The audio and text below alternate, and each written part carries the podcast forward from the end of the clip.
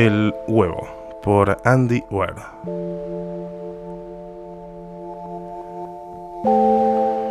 Ibas camino a tu casa cuando falleciste. Fue un accidente de tránsito, nada extraordinario, pero sin embargo fatal. Dejaste atrás una esposa y dos hijos.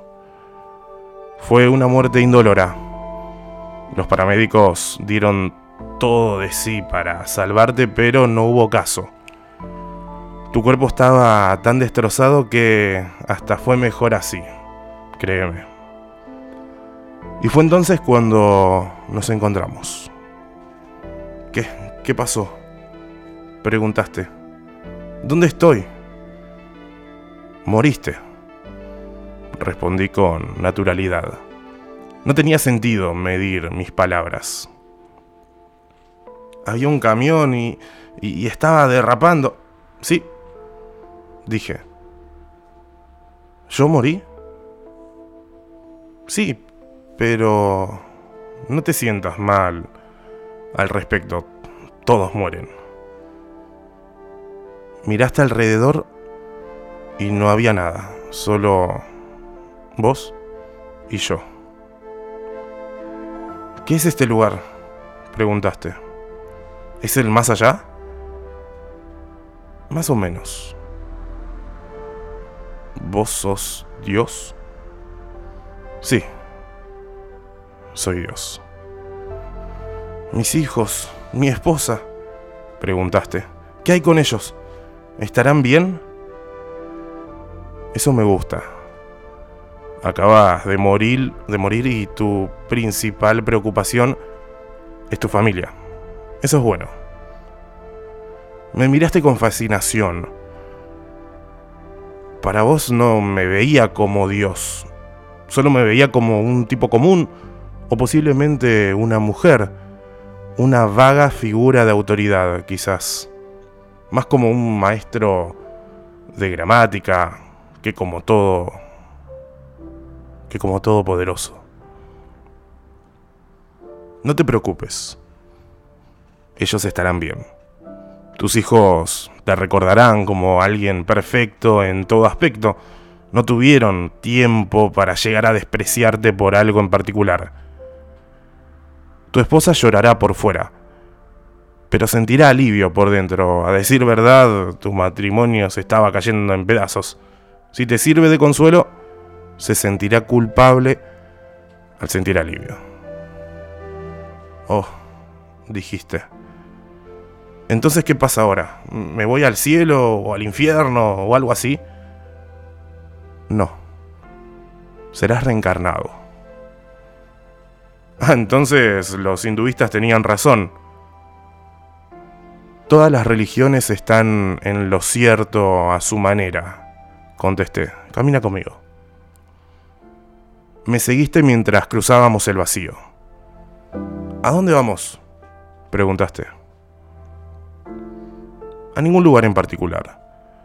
Se siente bien caminar mientras hablamos. ¿Y cuál es el punto entonces? Preguntaste. Cuando renazca seré solamente una pizarra en blanco, ¿verdad? Un bebé. Todas mis experiencias y todo lo que he hecho en esta vida no importará. No exactamente. Llevas contigo el conocimiento y las experiencias de todas tus vidas pasadas, solo que no las recuerdas ahora mismo. Paré de caminar y te tomé por los hombros. Tu alma es mucho más magnífica, bella y gigantesca de lo que puedas imaginar. Una mente humana solo puede contener una pequeña fracción de lo que eres. Es como apoyar tu dedo en un vaso con agua para sentir su, temperatura. Pones una pequeña parte de ti contra el recipiente y cuando la quitas habrás obtenido el conocimiento que poseía. Has estado dentro de un humano por los últimos 48 años, por lo que aún no te has extendido para sentir tu inmensa conciencia. Si pasáramos el suficiente tiempo aquí, comenzarías a recordarlo todo, pero no tiene sentido hacer eso entre cada vida. ¿Cuántas veces he reencarnado? Preguntaste. Oh, muchas, muchísimas. Y en muchísimas vidas diferentes, dije. Esta vez serás una campesina china en el año 540 AC. Espera, ¿qué? Tartamudeaste. ¿Me, me, me enviarás de, vuelta en el tiempo? Bueno, técnicamente sí. El tiempo como lo conoces solo existe en tu universo. Las cosas son algo distintas de donde yo vengo. ¿De, de, de dónde vienes? Yo vengo de un lugar, un lugar distinto y allí hay otros como yo. Sé que querrías saber cómo es este lugar, pero honestamente no lo entenderías. Oh, dijiste algo desilusionado. Un momento. Si soy reencarnado en distintos lugares en el tiempo, ¿en algún otro punto podría haber interactuado conmigo mismo? Seguro. Pasa todo el tiempo. Y con ambas vidas conscientes únicamente de sí mismas, vos nunca sabés que este encuentro está sucediendo. ¿Y cuál es el punto de todo esto entonces? ¿En serio? Pregunté. ¿Me estás preguntando cuál es el sentido de la vida? ¿No es un poco estereotipado? Bueno, es una pregunta razonable, insististe. Te miré a los ojos. El significado de la vida, la razón por la que creé este universo, es para que madures. ¿Querrás decir la humanidad? ¿Quieres que maduremos? No. Solo vos. Creé este universo para vos.